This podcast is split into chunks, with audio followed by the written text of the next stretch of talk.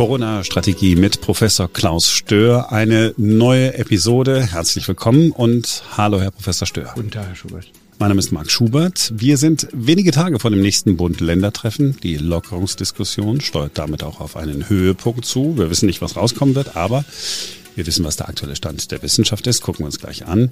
In dieser Episode gucken wir außerdem auf die Frage, welchen Sinn und Zweck hat es, Infektionen verhindern zu wollen? Wie valide ist die Datenlage in Sachen ja, der meist erwähnten Zahlen in den vergangenen Tagen? 400 bis 500 Tote am Tag. Ist diese Berechnung von Karl Lauterbach realistisch? Die Infektionsinzidenzen sinken in einigen Regionen. Ich höre Professor Steuer jetzt äh, schon schwer atmen, wenn ich gleich nach diesen äh, Inzidenzen frage. Sehen Sie es mir nach, ich mache aber. Und wir befassen uns mit der Vergleichbarkeit von Influenza und Corona. Herr Professor Stör, als äh, wir darüber gesprochen haben, was wir in dieser Episode machen wollen, haben Sie gesagt, das Hauptthema sollte sein, warum wollen wir die Welle, in der wir sind, verlängern oder eben nicht verlängern? Welches Ziel wollen wir erreichen, wenn wir jetzt noch Infektionen verhindern? Ja, das war ja richtig von Anfang an zu versuchen, die Anzahl derjenigen, die sich infizieren, über einen längeren Zeitraum zu strecken, möglichst bis dahin, dass Impfstoff für alle vorhanden ist. Das ist ja das erste Mal, dass man das machen kann in der Menschheitsgeschichte, weil Impfstoff relativ schnell auch in großen Mengen zur Verfügung stand, weit mehr, als man jemals vorher sagen konnte, auch weit mehr, als ich jemals geglaubt hätte. Aber jetzt ist der Zeitpunkt erreicht, wo sich an der Ausgangssituation nicht mehr viel ändern wird. Nämlich das Virus wird sich nicht mehr sehr stark abschwächen oder verändern in den nächsten Monaten und die Immunisierungsrate wird sich nicht mehr dramatisch verändern. Und in dieser Situation muss man sich die Frage stellen, ja, was nützt es jetzt noch? Infektionen, die ja nicht vermeidbar sind, für jeden nach hinten zu verschieben, wenn das Gesundheitssystem nicht überlastet werden würde. Und äh, der Vorstandsvorsitzende der Deutschen Krankenhausgesellschaft hat sich ja hier eindeutig positioniert. Es wird durch Omikron keine Überlastung des Gesundheitssystems geben. Es wird, äh, wenn man jetzt mal der Impffortschritt glauben kann, 20.000, 25.000 Impfungen am Tag, auch keine dramatische Änderung bei der Impfdecke geben. Wenn jetzt die 20.000 Impfungen weiter durchlaufen, also Neuimpfungen, dann wird es bedeuten, 100 Tage jetzt noch wird es brauchen, um allein zwei Millionen der über 60-Jährigen zu impfen, wenn nur die zum Impfen gehen würden. Also da wird sich nicht mehr viel ändern.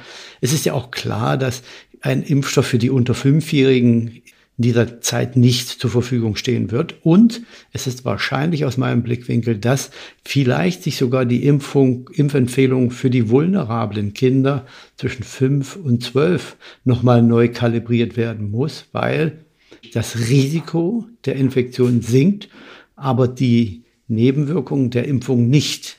Und hier wird sich ein neues Empf Empfehlungsverhältnis ergeben. Und aus der Summe dieser Realitäten stellt sich die Frage, äh, was ist der Unterschied in der Krankheitslast, wenn sich jetzt die Menschen die nächsten vier Wochen, sechs Wochen, acht Wochen infizieren oder in vier, sechs oder acht Monaten. Denn das Risiko für den Einzelnen zu erkranken ändert sich nicht, ob er sich jetzt äh, heute in der nächsten Woche infiziert oder halt in drei oder vier Monaten. Deswegen ist die Frage für mich, warum soll man jetzt noch Infektionen nach hinten schieben, die sowieso nicht zu verhindern sind? Auf Kosten der Einzelhändler, der Restaurantbesitzer, äh, der Wirtschaft, des sozialen Zusammenhalts in der Gesellschaft. Das müsste man jetzt mal ganz genau definieren, warum das notwendig sein würde. Die Zahl der Menschen, die ins Krankenhaus kommen, allerdings steigt äh, seit einiger Zeit. Also nicht Intensivstationen, mhm. ja, da ist alles stabil. Aber wenn mehr Menschen ins Krankenhaus kommen, ist das nicht ein Argument gegen zu frühe Lockerungen? Ja, das würde ein Argument sein, wenn tatsächlich nicht jeder, der es benötigt, auch eine Behandlung bekommt, die den Möglichkeiten entspricht. Äh, also jeder braucht einen Krankenhausplatz, jeder braucht eine ausgeruhte, ausgeschlafene Pflegekraft, einen äh, gut ausgebildeten Arzt, ein gut ausgerüstetes Krankenhaus. Und solange das der Fall ist, spielt es aber keine Rolle, ob derjenige halt morgen ins Krankenhaus kommt oder in, äh, in vier oder fünf Monaten. Und dass diese Krankenhausbelastung nicht zu hoch werden wird, hat ja Dazu gibt es ja Stellungnahmen seitens auch der Deutschen Krankenhausgesellschaft. Man geht nicht davon aus, dass so eine Überlastung in den Krankenhäusern kommen wird durch Omikron. Wie ist das eigentlich mit der, mit der, der mit der Grippe? Wenn wir jetzt äh, so eine ordentliche Grippewelle haben, also mit ordentlicher Grippewelle meine ich ja, wir haben viele Fälle, eine schwere Grippewelle, so das ist das, glaube ich, das richtige Wort, ähm, dann landen ja auch Menschen in Krankenhäusern, auch auf Intensivstationen. Äh, gibt's da, gibt's da Zahlen? Kann man das vergleichen mit dem, was wir jetzt äh, mit, mit Corona im Moment erleben? Ja, bei, der, bei dem Vergleich zwischen Grippe und Corona ist eins wichtig, dass man nicht vermischt die saisonale Grippe, die jeder kennt, die letzten ja, 20, 30, 40 Jahre so verlaufen ist, mit der pandemischen Corona-Infektion. Die pandemische Corona-Infektion ist natürlich viel heftiger, weil ja die Menschen noch keine Antikörper haben, als die saisonale Grippe, die ja immer wieder kommt und die trifft, die keine gute Immunität mehr haben von der letzten Infektion, die dann drei, fünf, zehn Jahre zurückliegt, oder die immungeschwächt sind, wie die vulnerablen halt über 60-jährigen Diabetes, übergewichtige Personen, die äh, chronische Erkrankungen haben. Also das muss man trennen. Jetzt können wir aber mal die pandemische Corona-Infektion, die wir ja nun alle kennen, vergleichen mit der pandemischen Influenza. Und der Vergleich ist dann möglich. Äh, und hier können wir mal zu 1918 zurückgehen, eine der schwersten Influenza-Pandemien zwischen 20 und 50 Millionen Tote. Genaue Zahlen hat man natürlich nicht, weil die Krankheitsüberwachung noch äh, in den Kinderschuhen gesteckt hat. Das ist die spanische Grippe von der Die Welt. spanische Grippe, ganz genau, mit ungefähr einer Weltpopulation von 1,2 Millionen. Wenn man das jetzt mal hochrechnet auf unsere heutigen Verhältnisse, natürlich gibt es jetzt bessere Krankenhäuser, Krankheitsüberwachung und so weiter, dann würde das bedeuten, dass 440 Millionen Menschen gestorben wären im Vergleich. Bei Corona liegen wir jetzt, glaube ich, bei unter fünf Millionen. Das ist sehr viel und äh, ist äh, dramatisch. Aber nur mal um die Größenordnung nur anzudeuten, selbst wenn das ein Zehntel derjenigen äh, sein würden, die sterben würden, bei so einer pandemischen Influenza im Vergleich zur Corona-Infektion werden das immer noch 10, 15 Mal so viel sein wie jetzt. Also die pandemische Influenza ist bei weitem schwerer im Verlauf gewesen, wenn man mit 1918 vergleicht, als äh, mit der Corona-Infektion und auch die Pandemie 1957 und 1968 mit der global auch geschätzten Toten zwischen zwei und zehn Millionen war viel heftiger als das, was wir bei der Corona-Erkrankung jetzt gesehen haben. Also der, der Vergleich Influenza und Corona geht aber eben dann nur pandemisch mit pandemisch. Und jetzt vergleichen wir mal saisonale Influenza mit saisonaler Corona-Infektion. Und da sehen wir eigentlich, dass die saisonale Influenza höchstwahrscheinlich eine größere Bedeutung haben wird als die zukünftige saisonale Corona-Infektion. Äh, als Beispiel 2017, 18 hat es eine richtige heftige Influenza-Welle gegeben mit mehr als 8000 berichteten Fällen am Tag. Das sind auch Zahlen, die äh, dann dazu führen, dass ähm, die Krankenhäuser sehr stark belastet sind, Intensivstationen die Arme hochreißen. Also das sind schon dramatische Situationen. Äh, das wird höchstwahrscheinlich bei der Corona-Infektion nicht mehr die Größenordnung annehmen. Das bleibt aber abzuwarten. Ich mache das fest an den Auswirkungen, die die anderen endemischen Coronaviren schon verursachen beim Menschen. Die verursachen circa ja, 10, 15, 20 Prozent der Atemwegserkrankungen jedes Jahr von den 120 verschiedenen Atemwegserregern. Das sind ja nur vier, aber die verursachen schon so ja, 10 bis 20 Prozent aller äh, Erkrankungen. Aber die Bedeutung war nie so groß, dass jemand auch nur darüber nachgedacht hätte, einen Impfstoff zu entwickeln oder jemand, der gesundheitsökonomische Berechnungen macht für eine Regierung, angenommen hätte, dass man dafür auch Geld ausgeben würde, weil das ein vernünftiges Nutzen-Kosten-Verhältnis gewesen wäre. Also Influenza und äh, Corona-Infektionen, ja, kann man vergleichen, aber immer nur saisonal mit saisonal und pandemisch mit pandemisch. Während Sie ähm, das miteinander verglichen haben, kam mir der Gedanke, dass diese Vorhersage, es war ja nicht nur Bill, Bill Gates, sondern auch äh, viele Virologen auf der Welt haben gesagt, okay, wir müssen uns vorbereiten auf und dann waren es eigentlich immer Grippeviren, um die es ging. Ja, man hat äh, bis vor zwei Jahren gedacht, Pandemien können nur durch Grippeviren entstehen. Das war der Stand der Wissenschaft. Gab zwar schon Hinweise, dass man ähm, bestimmte Peaks gesehen hat, so kann man serologisch untersuchen, wenn man viele Jahrgänge untersucht, Menschen, die nach einem bestimmten Zeitpunkt geboren sind, dann vergleicht mit anderen, die davor geboren sind und dann guckt, ob bestimmte Antikörper drin sind gegen bestimmte Erreger, dann kann man schlussfolgern, wann die ungefähr aufgetaucht sein könnten.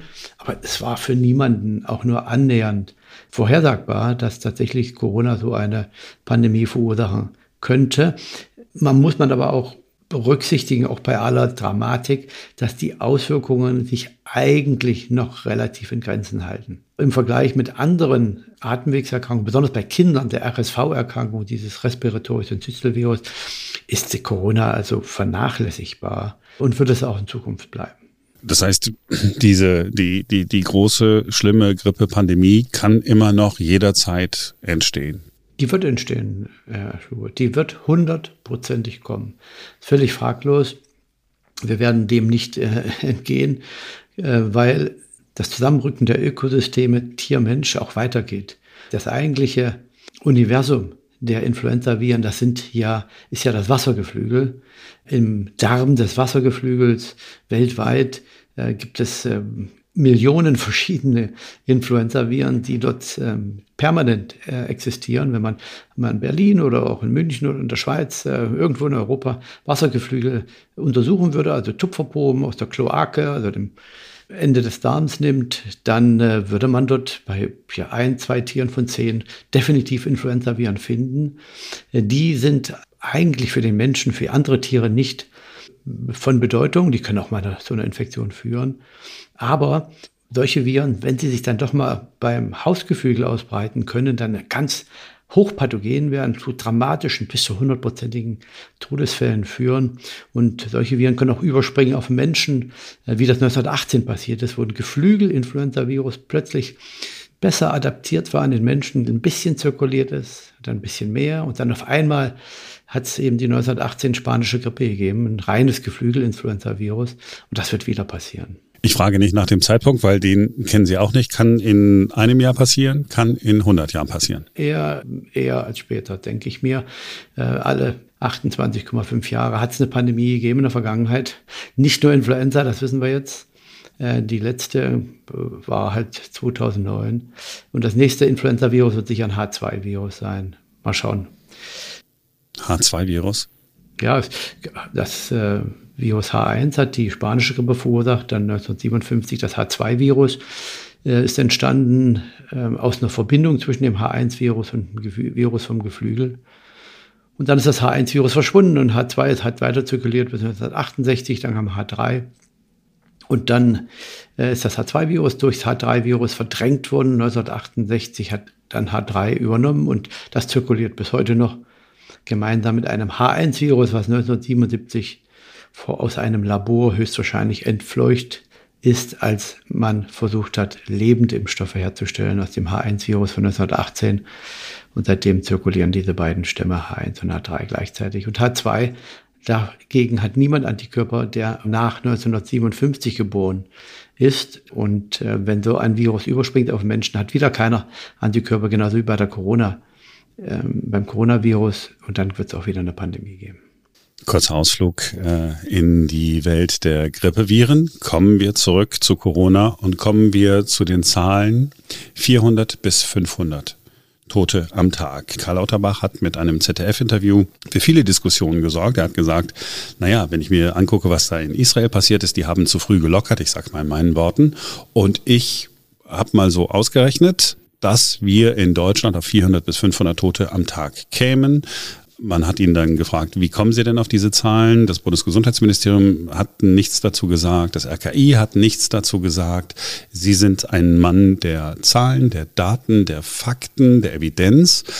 400 bis 500 Tote am Tag. Wie wahrscheinlich ist es, dass wir auf diese Zahl kämen, wenn wir jetzt komplett lockern würden? Die kurze Antwort ist sehr wahrscheinlich, weil ja letztendlich zurückgehend auf unsere Eingangsdiskussion, ähm, die Gesamtzahl der Todesfälle, die jetzt auftreten werden bis zum Pandemieende, nicht mehr beeinflussen können.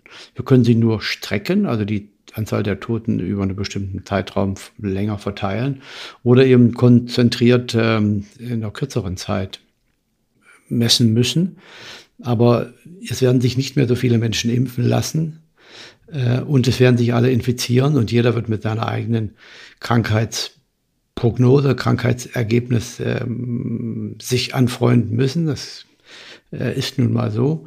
Äh, und wenn man jetzt sehr schnell öffnen würde, dann würden sehr viele Tote kommen, aber dann hätten wir das hinter uns. Wenn man nicht, wenn man das zulässt ähm, und noch länger, dann verteilt man dieselbe Anzahl von, von Erkrankten, Infizierten und auch Gestorbenen über diesen längeren Zeitraum. Viele andere Länder haben sich gegen dieses Strecken entschieden, weil der Vorteil ja erkennbar ist. Denn das Gesundheitssystem kann gegenwärtig alle Kranken behandeln. Äh, die Infektion lässt sich nicht für den Einzelnen vermeiden. Das Infektionsergebnis für den Einzelnen steht fest, außer für die, die sich jetzt hoffentlich noch impfen lassen, diese erste, die noch ungeimpften.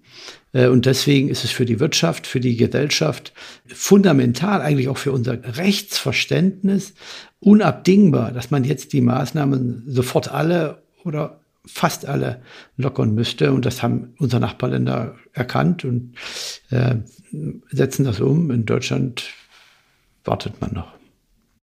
Also ganz einfach gesagt, äh, wenn ich 400 Tote pro Tag habe und das 10 Tage lang, ist es dasselbe wie 200 Tote 20 Tage lang. Genau, und da fallen mir noch ganz viele andere Beispiele ein. Äh, aber genau so wie Sie sagen, ist das, äh, ist das so. Das ist ja leider dieses schwierig zu akzeptierende Ergebnis eines Naturereignisses, wo man die Schäden nur minimieren, reduzieren, aber nie hundertprozentig verhindern kann. Es ist ja auch ein bisschen dieser Einstiegsgedanke gewesen, den die Politiker zum Beginn der Pandemie sagten, wer, wer Todesfälle bei der Pandemie akzeptiert, ist, das ist unethisch. Natürlich akzeptieren man die nicht. Wir akzeptieren auch keine Todesfälle auf der Autobahn. Aber die passieren. Wir akzeptieren auch keine Todesfälle durch Feinstaub. Da gibt es ja Hochrechnungen, die sagen, ja, bis zu 60.000. Und der Hauptverursacher für Feinstaub ist die Kaminheizung, wo Holz verfeuert wird in, in, in Kaminen. Das ist nicht zu akzeptieren, wird aber akzeptiert. Es ist äh, Teil unserer, ähm, unseres akzeptierten Lebensrisikos. Und mit Impfung und mit guter Krankenversorgung kann man ja das meiste verhindern. Und jetzt muss sich jeder entscheiden für die Impfung.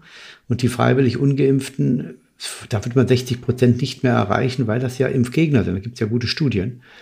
Also die Frage steht schon, was kann man jetzt dadurch, dass man die Welle verlängert, äh, die Maßnahmen weiter nach hinten verschiebt, noch Gutes tun für die Gesundheit des Einzelnen und für die Gesellschaft. Und da kann ich nicht viel erkennen. Wir sind jetzt bei den Infektionsinzidenzen. Mhm. Ich weiß, dass Sie sagen, diese Zahlen sind nichts wert. Mhm. Eigentlich so. Ähm, jetzt sinken die Inzidenzen in mhm. einigen Regionen. Trotzdem gucken alle drauf, alle um mich herum, auch Menschen, die diesen Podcast äh, gehört haben und die wissen, dass sie gesagt haben, na Leute, diese Zahlen sind einfach nicht, nicht valide, aber äh, Menschen klammern sich an diese Zahlen und sagen, okay, jetzt sinken die Inzidenzen in einigen Regionen. Ist das nicht doch irgendwie ein gutes Zeichen? und jetzt sagen Sie, ja, dass die Inzidenzen sinken, kann tausend Gründe haben. Ich weiß nicht, ob es ein gutes Zeichen ist. Ja, man kann hier nicht die Zahlen dann nehmen, die einem passen. Ja, wenn man sagt, die steigenden Inzidenzen haben keinen Wert für Bekämpfungsentscheidungen, und für Risikobeurteilungen, dann kann man auch die fallenden Zahlen nicht verwenden. Und dabei würde ich auch bleiben. Ähm, was man vielleicht nicht vergessen darf, der R-Wert, der ja eine sehr relativ gute Vorhersagegenauigkeit hat, der sinkt ja schon seit dem 18. Januar. Also es war vorhersagbar, dass die Gesamtzahl der äh, Neuinfektionen auch zurückgehen wird. Äh, wie dramatisch sich diese Entkopplung natürlich schon umgesetzt hat, bei der Zunahme derjenigen, die mit Zufallsbefunden ins Krankenhaus kommen und da positiv getestet werden, über 50 Prozent. Ähm, also die Entkopplung hat stattgefunden. Ja, es wird, äh, werden die Neuinzidenzen werden zurückgehen. Äh, wenn man möchte, kann man das als positives Zeichen verwenden, natürlich. Aber für die Entscheidung, was ich machen muss, ob ich noch bekämpfen muss, das sind die Krankenhäuser. Ja. So wie ich vorhin gesagt habe, es lohnt sich nicht mehr, jetzt die Welle zu verlängern. Dann passiert das aber nicht wie die Inzidenzen, sondern meine Datengrundlage ist das, was in den Krankenhäusern passiert. Und wenn dort die Krankenhausgesellschaft sagt, wir fürchten keine Überlastung, dann kann man öffnen, egal in welche Richtung das geht. Lassen Sie mich noch eins vielleicht sagen zu der äh, Hospitalisierungsinzidenz. Mhm. Bremen ähm, hat gemeldet, äh, glaube ich, vor einigen Tagen 1,7 Hospitalisierungsinzidenz äh, von Personen, die äh, wegen Corona eingeliefert wurden. Und jetzt schätzen Sie mal, wie hoch die ist bei den äh, insgesamt, wo alle positiv Getesteten mitgerechnet werden. Na, wenn Sie so fragen, wird sie deutlich höher sein. Ja, genau, über, über 20. Also fast 20 Mal so hoch. Also die, die Inzidenz der Menschen, die ins Krankenhaus gekommen sind aus anderen äh, Gründen und dann hat man routinemäßig geguckt, na haben die möglicherweise Corona. Die ist 20 Mal so hoch wie die äh, Inzidenz bei den Menschen, die wegen Corona eingeliefert worden sind. Ganz genau. Das ähm, Verführerische hier könnte ja sein, dass man sagt, okay, dann, äh, dann ist die Krankheitslast ja tatsächlich so gering und das stimmt. Aber das Verführerische hier könnte sein, dass man sagt, ja, dann ist das ja für die Hospitäler nicht mehr so stressig. Aber das ist eben der falsche Gedanke, weil natürlich Corona-Patienten, die positiv sind im Krankenhaus, immer noch mit diesen verschärften Hygieneregeln betreut werden müssen. Die sind auf einer Extrastation, haben ein Einzelzimmer. Das äh, Pflegepersonal, die Ärzte müssen dort rein, indem sie sich als vorher alle umziehen, ähm, die entsprechenden ähm, Hygieneartikel tragen müssen. Äh, da muss man sich waschen, rausgehen und es wieder ablegen und nächste Zimmer und so weiter. Also der Arbeitsaufwand für die zufällig ja, der hat sich das Bein gebrochen, geht ins Krankenhaus, Corona-positiv, liegt auf der Corona-Abteilung. Da müssen die Leute dort mit äh, Schutzkleidung rein. Also der Arbeitsaufwand ist immer noch sehr hoch und ist ja auch eigentlich aus dem Blickwinkel, dass das Virus so breit zirkuliert, äh, auch nicht mehr gerechtfertigt. Äh, gerechtfertigt ist der Aufwand noch bei äh, Personen in Alten- und Pflegeheimen. Aber auch hier muss man sehen, wenn alle ein Impfangebot hatten, wenn man hier verbessert das Pflegepersonal in die Impfung einbezogen hat, wenn auch die Bewohner wirklich alle sich haben impfen lassen. Es gibt immer noch einige, ungefähr so fünf Prozent, drei Prozent, die sich nicht impfen lassen können aus medizinischen Blickwinkel. Da muss man dann sicherlich auch die Maßnahmen noch weiter hochhalten. Aber in den Krankenhäusern muss man sich genau überlegen, ob wie man da weiter mit dieser Arbeitslast umgehen will. Und von der Regierung muss man sich überlegen, wie man die Konzepte so aufstellt, dass das bald wieder zur Normalität zurückgeht. Normalität würde bedeuten, okay, ich weiß, das ist, äh, der ist mit seinem Beinbruch hier reingekommen, hat Corona, aber Sie würden sagen, äh, da muss man jetzt kein großes keinen großen Aufwand mehr betreiben, vielleicht noch einfach eine, so eine Maske tragen und das war's? Ja, also man würde das so handhaben wie bei der Influenza. Im Sommer würde man ja nicht mal testen.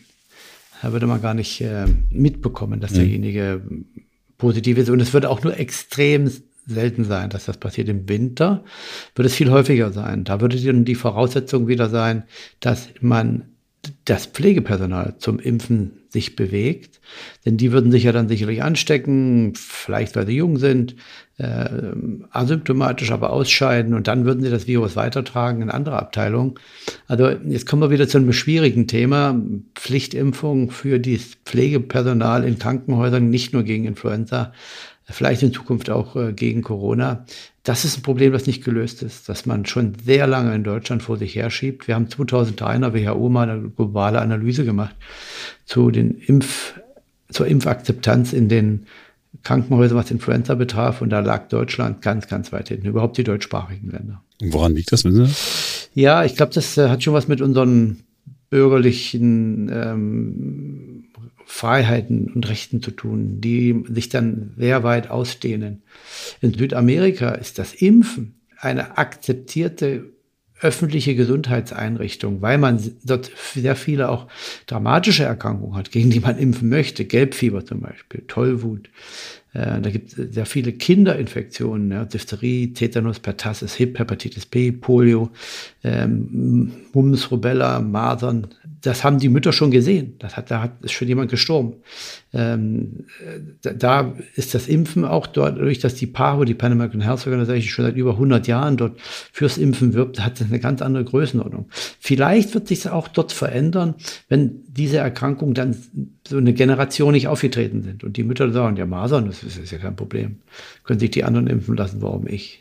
Mit anderen Worten, wenn das Impfen zu erfolgreich ist, dann hat man auch den negativen Effekt, dass die nächste Generation einfach denkt, wozu brauche ich dann dieses Impfen. Die nächste Generation und natürlich auch die Geldgeber in den Instituten, in der Regierung, in den Ministerien glauben, dass es nicht mehr notwendig ist, genau. So, äh, dann äh, hat Christian Lindner etwas gesagt, äh, was, glaube ich, ganz in ihrem Sinne ist. Er hat äh, in der Bild am Sonntag gesagt, also jetzt bei der nächsten Ministerpräsidentenkonferenz, da muss jetzt mal über Öffnungen äh, gesprochen werden. Danach muss es spürbare äh, Veränderungen geben.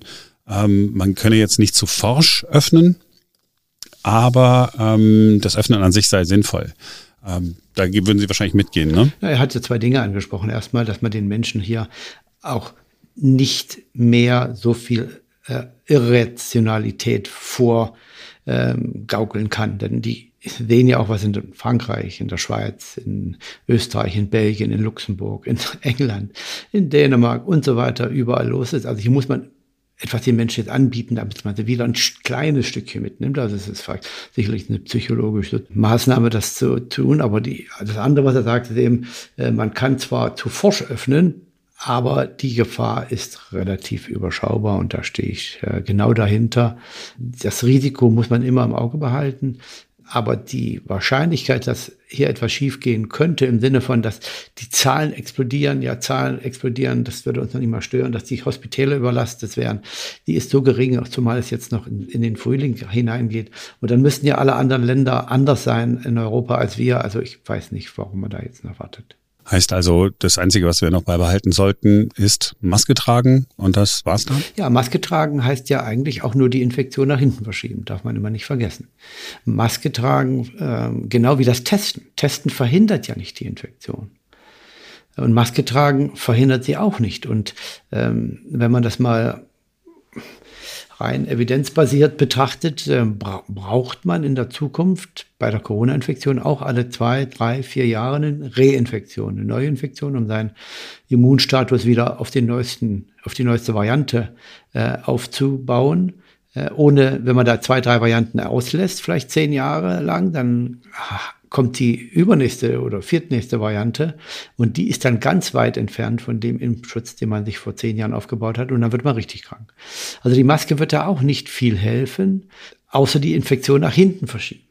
So, was machen wir denn jetzt? Was müssen die, was müssen die bei dieser Bund-Länder-Runde denn eigentlich äh, beschließen? Was, was wäre noch etwas, was wir beibehalten sollten? Ja, die Übergangsphase jetzt zwei bis drei Millionen über 60-Jährige noch nicht geimpft. Ähm, das wäre das Einzige aus meinem Blickwinkel, wo man vielleicht noch ein bisschen vorsichtig sein sollte. Und vor allen Dingen in den Alten- und Pflegeheimen, das ist das System noch nicht etabliert. Sind da alle schon geimpft? Haben das alle verstanden? Ähm, das sind ja auch viele Leute, die dort jetzt ein, äh, die dort Bewohner sind, die in ihrem Leben noch nie mit Corona was zu tun hatten und sich jetzt nicht impfen lassen können. Und äh, da muss man jetzt gute Lösungen finden, die auch noch zu schützen. Ähm, das wird sich in den nächsten Jahren ja ändern, weil Leute, die jetzt äh, in zwei, drei Jahren ins Pflegeheim kommen, haben ja schon die Impfung hinter sich oder die Infektion. Und dann ist es eigentlich nicht mehr anders als bei der Influenza, dass man den Leuten empfiehlt, lasst euch impfen. Und dann ist es das gewesen. Äh, und für diejenigen, die natürlich hochvulnerabel sind, die noch nie eine Infektion hatten, wie jetzt bei Corona, äh, und sich nicht impfen lassen können, ist es eine außerordentlich schwere Einzelfallentscheidung, die man in jedem Pflegeheim dort äh, treffen muss. hoffentlich mit Unterstützung der Gesundheitsämter, die dann wieder freie Zeit haben, sich um solche ganz wichtigen speziellen Probleme zu kümmern. Für alle anderen würde es bedeuten, zurück zur Normalität. Ja, ganz knapp und kurz auch vor allen Dingen für die Kinder. Äh, hier muss man sehr schnell reagieren. Man darf auch nicht vergessen, ähm, Sie erinnern sich, was Herr Hübner in einem unserer vorigen Podcasts gesagt hat. Letztendlich ist das auf, ist die Aufrechterhaltung der Maskenpflicht in den Schulen weniger eine medizinische Vorsorge für die Gesundheit der Kinder, sondern für die psychische Gesundheit der Eltern. Ja, eine Beruhigungspille. Herr Professor Stör, haben Sie vielen Dank, dass Sie ähm, all diese Fragen heute wieder beantwortet haben. Ich bedanke mich bei Ihnen. Wir gucken dann mal, äh, was rauskommt und danach äh, sprechen wir wieder. Corona-Strategie mit Professor Klaus Stör ist eine Produktion von New Day Media. Wenn Sie Fragen oder Anregungen oder Kritik oder ansonsten Feedback haben, schreiben Sie es gerne an eine E-Mail an corona at newdaymedia.de.